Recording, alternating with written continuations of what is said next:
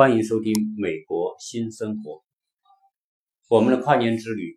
到了第三天，我们到了位于犹他州西南部的西安国家公园。西安国家公园是离拉斯维加斯两个半小时的车程的那么一个公园。它是位于犹他州、亚利桑那州和加利福尼亚州交界的那么一个角上。我们住在离这个公园大概半小时车程的一个小城市，叫拉维肯。那么我在这个城市，呃，早晨我们出发就进入半小时进入西安国家公园，整个沿途的景色一如既往的美丽。然后在整个过程当中呢，我们会啊经历到一些。在山区里面的一些度假酒店，那么整个的景观非常值得欣赏。整个园图进入西安国家公园之后呢，呃，同样我们用我们第一天买的八十美元的那张门票年票进去。那整个西安国家公园，当然它也很大，它有三千多平方公里，那么大的一个地方。对于我们来说，我们只有一天时间，所以呢，我们就是做普通的游览。那么我们进去之后呢，就它里面有两条汽车可以开的路。那么第一条是往右转，我们一开始就右拐，右拐呢，它是种盘山公路。这个山呢，它也是很高的、陡陡峭的砂岩构成的山，非常陡峭。在阳光照射之下，同样是棱角分明。有阴的，有光的，光光亮的那一面和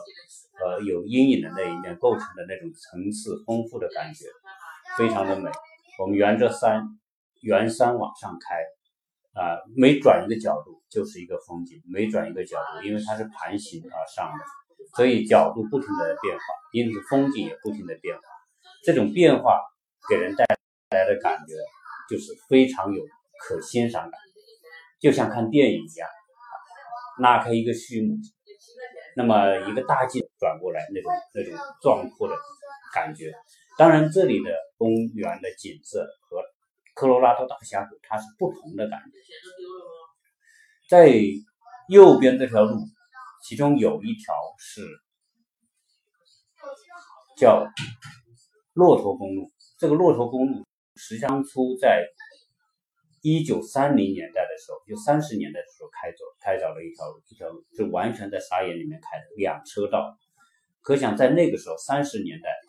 绝对不是用人工可以开凿的，它一定是用设备开凿的。可见说，美国在在二三十年代的修公路的那种水平已经非常之高了，它都是机械化作业。那条在整个的山体里面，在。砂岩山体里面穿行而过的这条隧道，一共有一点一英里长，也就是差不多一点六、一点七公里长。那么我们开车经过，穿过这样一条隧道，因为往东边走呢，一直走就会通到另外一条，就走出这个公园，呃，通到九十五号公路，就是我们头一天从大峡谷来西安公园这个路上的那条那条公。高速公路，所以呢，我们就折回去，折回去之后呢，又走了里面那条主要的这个汽车可以通行的道路。那么我们沿着那条道路一直开，那这个过程大概十几英里，十几英里。整个我们开过的过程，人也不多，车也不多，里面也零星着有一些酒店在里面。啊，这些酒店我们也去做一些参观，非常舒适。啊，整个这个西安国家公园。的景色仍然是非常的美，它是另外一种美。那我来形容这种美是什么呢？就是说，西安国家公园，你能你能够从山底往上走，因为它和科罗拉多不一样，科罗拉多是从山顶下俯瞰峡谷，而在西安国家公园，你是从山底往上仰视群峰，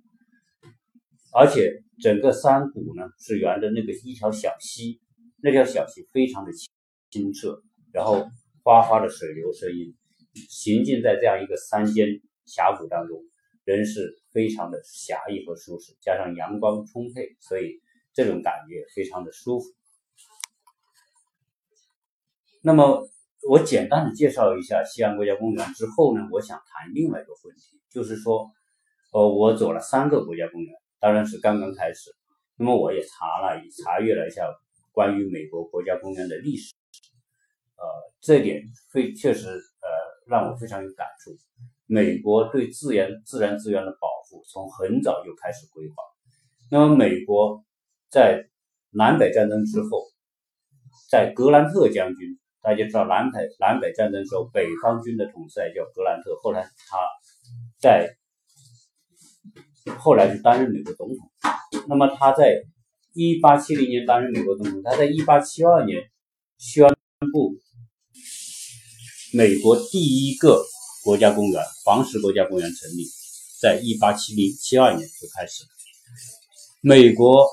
从那个时候就开始非常注重自然资源的保护。他们认为说这些资源不光是他们的，不光是达官贵人的，它是全体美国老百姓。那么这些资源要成为老百姓休息、娱乐、观光、旅游的公共资源。所以那个时候，美国人就提出说要保护这些资源，而且开始划出了很多的地方作为保留区，不让开发。那么，从在一八九零年开始，陆续就有国家公园被划定。因为美国通过了一个关于保护国家资源的法律，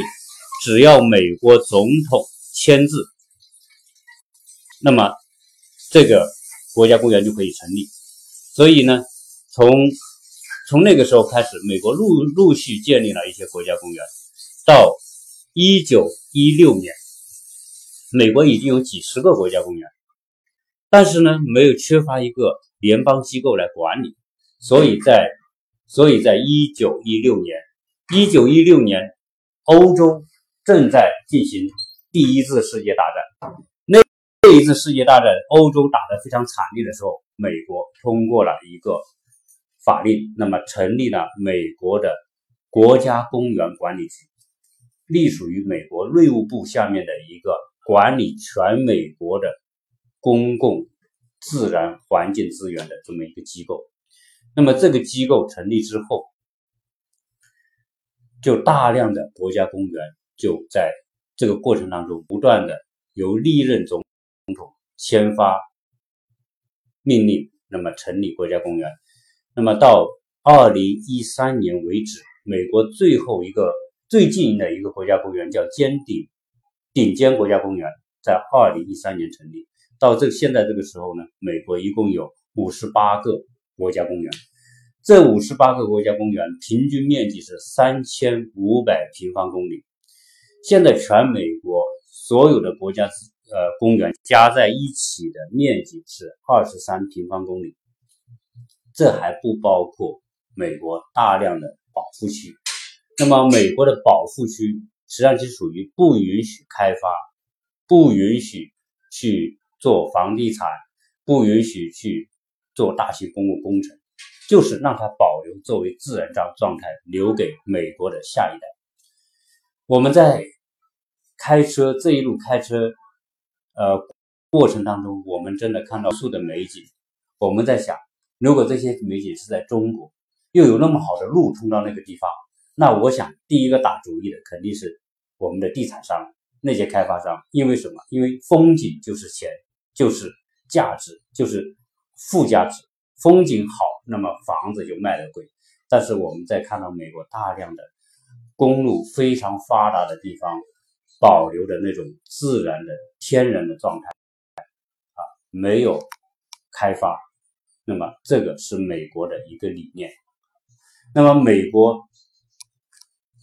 我们参观过的这三个国家公园里面，约书亚国家公园是一九九四年成立的，就是比较新的。但是科罗拉多大峡谷是一九一九年成立的。那么西安国家公园也是一九一九年。黄石国家公园刚才讲一八七二年。那么在这个过程，所以美国有大量的国家公园是在二十世纪初就成立了。美国在管理国家公园的这个体系之完备。那么国家公园它不光是说收个门票啊，我们看到这个每个景区都有个门票啊，门门票看门票收门票的地方啊，它的门票全美国是差不多的，因为你看到的这些这些国家公园，那么它的门票都是公开的，呃，有个人十五美元。那么单次开车进去二十五美元，年票八十美元，全美通行的国家公园年年年票是八十美元，而且你在任何一个国家公园，你都可以买到全美通行的八十美元的那个年票，啊，这就变得非常便利，所以我们非常幸运，说我们第一次就第一次就买了这个八十美元的，所以我们现在所游玩的国家公园。就就用那一张就够了。那谈到美国国家公园的时候，我们再还讲一个概念，说参观美国家国家公园，我们开始是不知道它，没有去过。那么去完几个之后，我们就非常呃清楚，美国的国家公园的管理极其到位。那么有几个情况，第一个，美国国家公园的环境确实都是各有千秋，非常优美。所以有人说：“哎呀，我们中国不也有那么多的名山大川吗？那么在中国游不就可以了？为什么要来美国游？”所以我我在想，来美国第一次来美国的人，一般就是跑大城市观光，大巴拉着他们从一个城市奔向奔向另外一个城市，从一个购物景点到另外一个购物景点，从一个拍照地到另外一个拍照地，上车睡觉，下车尿尿。这时候基本上我们第一次来美国。很多游客都是经历这么一个过程，我们也经历了。我们第一次来美国，走美国东部游是这样子。那么后来，现在慢慢的自驾的游，自驾游的人越来越多了。真正游美国，除了要游它的城市之外，要感受它的人文之外，我觉得美国众多的国家是美国奉献给全人类的一个资产。来美国。不光不游览国家公园，真正来说是一种缺失。所以，凡是有第二次、第三次来美国的，我想大家都会有这个计划去看国家公园，因为这些国家公园的景致、这种地质环境是国内没有的。它不是说可以替代，说你看看中国的黄山啊，看看中国泰山呐，看看中国庐山，你就可以不看美国的风景，是是不不不是这这个概念。大自然所创造的地质环境。每一个地方都不同，所以我们讲大峡谷那种气势，大峡谷给人的感觉就像一个阳刚的、肌肉发达的男人，就像那些美国的这些练健身的那些人一样啊，非常强壮，非常雄性啊，你看到的就是种力量。但是呢，你到约书亚国家公园，就像什么？就像一种休闲生活，它没有陡峭的山峰，没有大峡谷，没有河流。但是它就像在一个闲聊一个事情一样，你经过那个路上，你看到仙人掌公园，看到的约书亚树的公园，看到的那种巨石，看到的远处的山峰那种植被，它就很轻松、很淡雅一种感觉。到了西安国家公园，你看到的是一种像一种情侣，为什么呢？一种情侣生活，因为在这里面。它有山峰，有溪流，有绿色的植被，你能看到在阳光照射之下的山峰的变化。人们在这里都会驻足，不去享受这种大自然所给你营造的这种氛围。然后很多人愿意在这里住下来，住在这里里面三间酒店，徒步穿行，所以这种体验，这种体验的感觉。那么，美国在做这个国家公园的规划的时候，我们有一个发现一个共同的特点：美国的国家公园没有那么多做作的东西，它是尽可能的保持尊重和保持地质的环境和状态。所以，你走进去，你会觉得很舒服，你就会感觉到你在跟自然景观、跟自然的状态进行交流。和对话，你能够感受到它这种自然环境给你带来的信息和心灵的舒适感和震撼感，同时你又会因为这种整个的规划做得很好，环境保护做得很好，你到这里面来，你看不到像中国那种人挤人，那种头肩相抵的那种感觉，然后你可以感受到旁边一个人呼吸的感觉，那种。人热烦躁的感觉没有，你也看不到遍地的垃圾。我有意的在西安国家公园，在大峡谷国家公园，我都留意，我看看说这些美国这些公园，他们来怎么来处理这些卫生呢。结果我发现，几乎我没有看到地上有一张随意扔的纸巾，看不到一个随意扔的塑料袋，也看不到一个矿水矿泉水瓶。在这点上来说。我真不是去讨好美国人，或者是去去拍美国人马屁，因为我走三个国家，那么我所留意的美国人管理国家公园，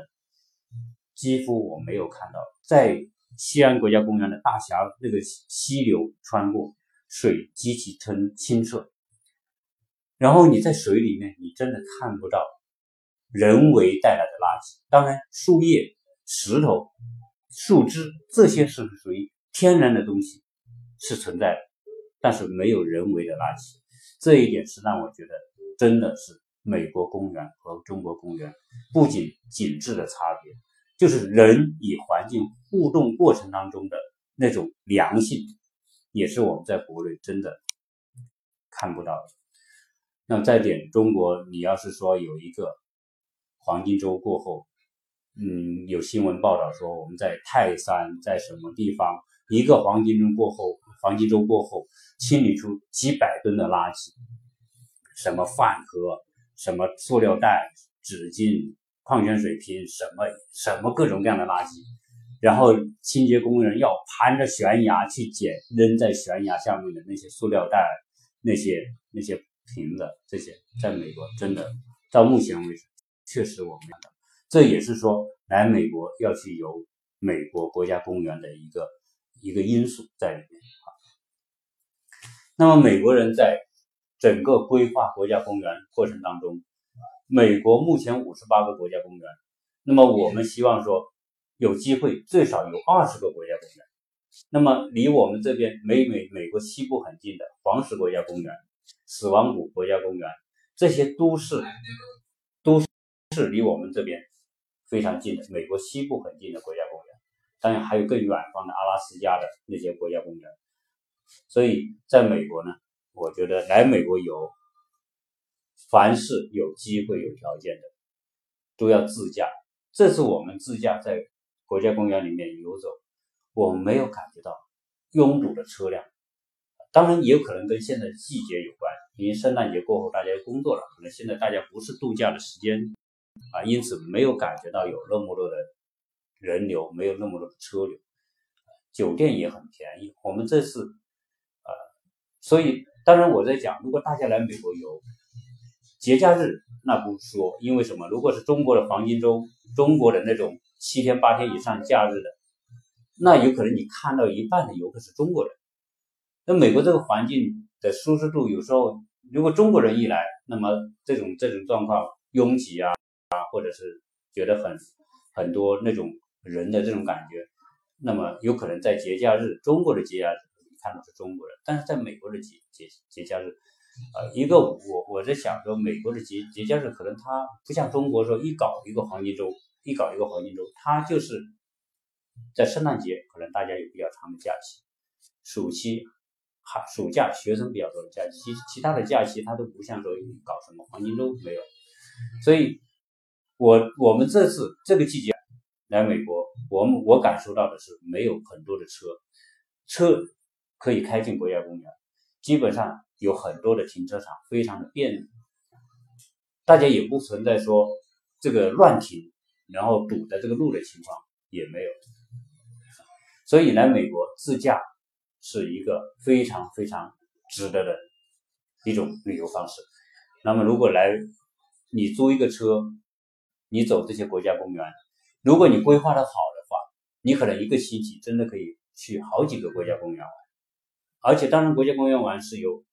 跟深度游和和观光有关系。如果你要深度玩国家公园，像西安国家公园，你可能在这住上三天以上，因为它有很多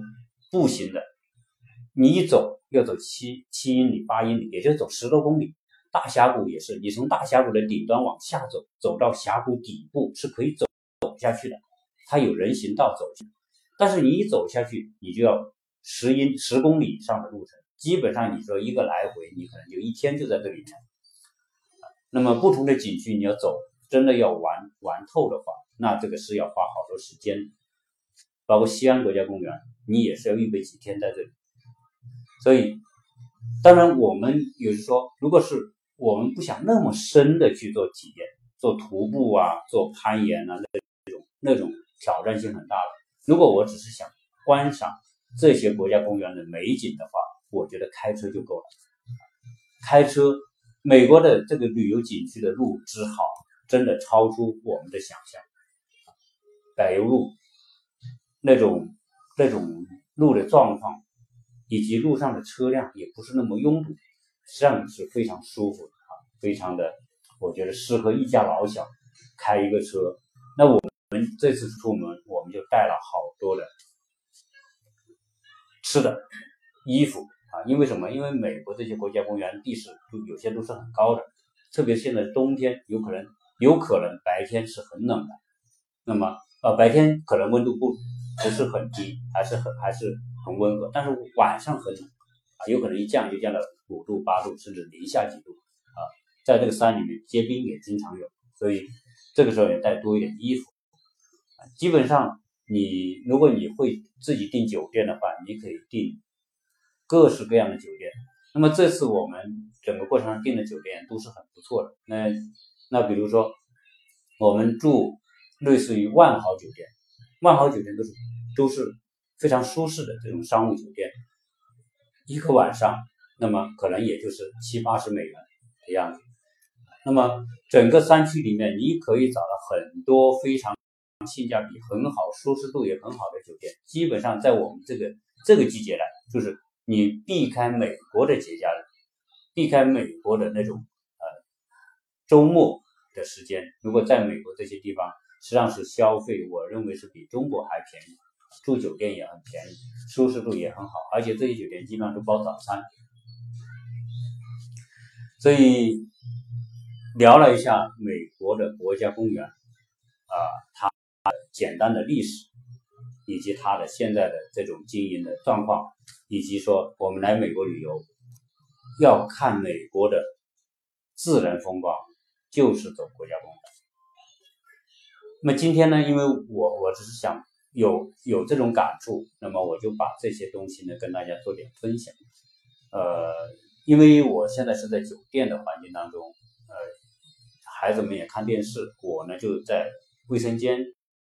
相对安静一点来录这一期节目啊，因为整个游走美国，我觉得啊的这种感触，希望说可以对大家未来来美国会有一定的帮助。如果我们来美国，真的不要错过美国的公园，这个是不可替代的。而且你说到美国的很多城市，美国的城市，你会感觉的是跟中国一样，差不多。你看美国的。那些居民居住的地方，你基本基本上看到是格局是一样的，房子是一样的，商业中心也是一样的，除非有一些老的有历史的城市的中心街道有一点不同。如果大城市的 CBD，美国的 CBD 是最不值得看的。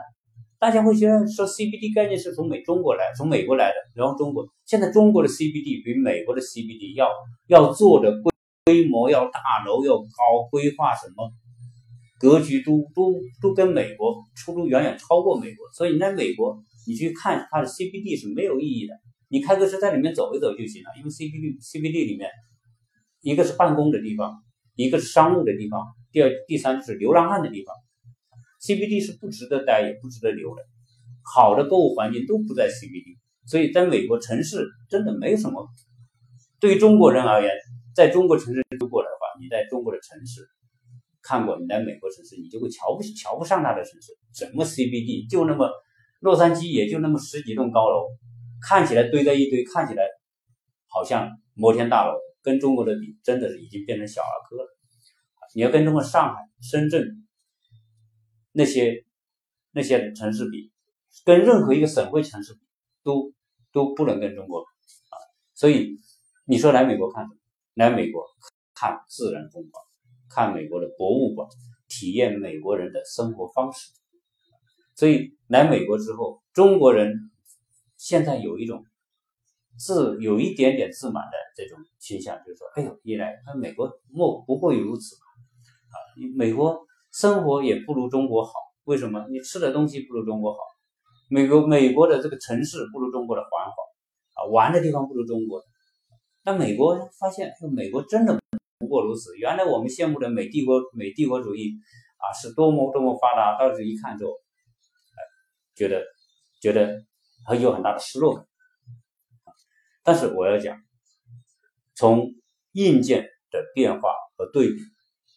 我觉得中国的这三十年的进步，没有世界上没有一个国家可以比，人类历史也没有一个一段历史可以跟中国这种硬件的这种进步程度相比较。啊，这是举世公认的。作我作为一个中，我也非常之骄傲中国的这种变化啊，老外也很也很惊讶于中国的这种变化。但是我们不能因此就骄傲，不能因此就瞧不起别的国家，瞧不起美国这个那个。为什么？因为美国的经国家的经营，它两百多年所走过的那些路，真的有很多也是值得中国学习的。他们的超前的观念，比如说他在国家公园的规划这一块来说，他在十九世纪的末期就有很多有志之士要来说要保护自然环境。随着美国工业革命的发展，人们知道和人们发现环境受到越来越大的破坏，所谓开发的土地越来越多，公共项目越做越多之后，公路、铁路之后，大家发现这么做下去对环境是种。极大的破坏，所以美国当时就有人说要要保护这些景观非常好的地方，留给美国的下一代。所以当初美国第一届的美国国家公园管理局的局长，那个人叫廖尔，约翰廖尔，这个人就是一个非常之成功的企业家，他是做硼砂，开采硼砂一种工业原料，然后赚了很多的钱，他后来就致力于。保护美国的自然资源，那么而且呢，就呃，在美国成立国家公园管理局之后，他就是美国的第一任的国家公园管理局的局长。他由于就是他就是热衷于保护美国的这种环境，所以他做了很多对美国现代美国资源环境保护都非常重要的贡献。他以及他的助理，他的助理后来成为第二任的局长。他们两个对美国国家公园管理局的发展做出了卓越的贡献。我们今天能看到美国这么好的公园、这么好的环境、这么好的规划，真的就是得益于美国有很多人真的有这种远见来保护。所以，我们啊在谈走美国的时候。我们不是说用完全用中国来跟美国对比，然后我们做的好的地方就瞧不起美国，然后美国，美国也不是说什么都比中国好，但是一个国家它都是有两都有几多方面的，它有它好的一面，我们为什么不学习好，在这个过程当中去领略这些东西？作为这些美国的这些国家公园，当初当初的这些规划者就说这些资源不光是美国。